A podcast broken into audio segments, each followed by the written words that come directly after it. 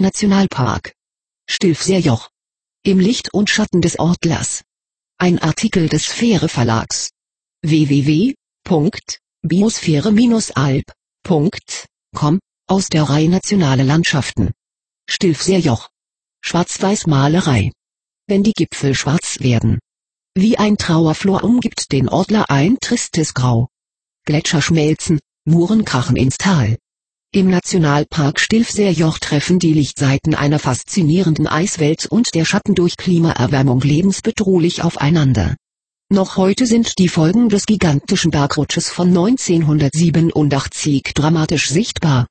Schleifen, Fräsen, Raspellen, Wer hat die Landschaft des Nationalparks Stilfserjoch modelliert? Die Gletscher. Sie schmirgelten während der letzten Eiszeit die Berge ab. Das ewige Weiß zählt in diesem Schutzgebiet zu den spektakulärsten Erscheinungen rund um Ortler, Königsspitze und Kompagnon. Sie begrenzen als höchste Gipfel das schöne Südtirol nach oben hin ab. Der Nationalpark erstreckt sich mit der berühmten Passstraße zum Stilfserjoch als optische und touristische Achse vom Finchgau-Örtchen Prat im Norden bis nach Bormio im Süden. Mittendrin thronen die gletscherreichsten Regionen mit dem 3905 Meter erhabenen Ortler im Zentrum. Das Ausgangsmaterial dieses massiven Gebirgskörpers wie Sandsteine und Tone entstammen aus einem tiefen Meer. Zum Vergleich, der Kalkstock der Schwabenalb entstand aus Ablagerungen von Lebewesen in seichtem Gewässer. Das Dach des Nationalparks also entstieg dem warmen Wasser hinauf in eisige Höhen. Ein ähnlich kontrastreiches Programm erlebt der Wanderer auf Touren. Aus der Sommerhitze des Tals hinauf zur Gletscherkälte der Berge. Oder von Nord nach Süd, wo in Bormio typisch italienische Stimmung einheizt, während im Norden einem eher nüchterne Kühle begegnet. Schwarz-Weiß eben, das wie in der Malerei als Stilmittel nicht nur Gegensätze unterstreicht, sondern als Kontrastprogramm ins Urlaubsleben mächtig Farbe pinselt. Am besten bringen Radtouren die Faszination der zwei Seiten dieser Medaille auf den Punkt. Der Radweg Finchgau zwischen dem Reschenpass über Prat hinab in die Kurstadt Meran beispielsweise fokussiert bäuerliche Berglandschaften einerseits, andererseits feudale Burgen, Schlösser, historische Städte und elitäre Museen. Diese Schmuckstücke reihen sich auf 86 autofreien Kilometern wie Perlen an einer Schnur. Das Schöne.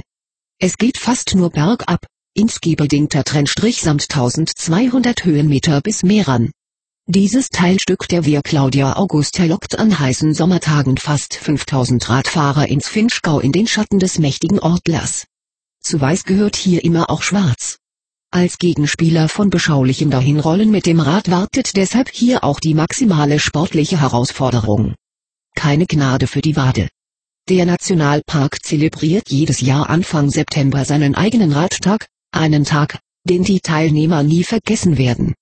48 Atemberaubende kehren hinauf auf die dritthöchste Passstraße der Alpen sind bereits Kult. Das Stilfserjoch wird für Autos gesperrt. Im Jahr 2016 gaben 8415 Radler von Prat, 900 Meter, hinauf auf das Stilfserjoch, 2757 Meter, ihrem Bike die Sporen. Von der lombardischen Seite erklommen den Pass weitere 2986 sportive Schwarz-Weiß-Maler.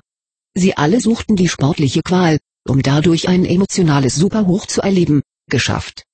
Unvorstellbares leisten, dies war auch die Triebfeder der ersten Alpinisten. Den Ortler zu erobern galt als unmöglich. Und doch war die Erstbesteigung die Idee eines absolut unsportlichen Zeitgenossen. Johann von Österreich, seines Zeichens Erzherzog, wünschte sich von seinen Untertanen ein Gipfelkreuz.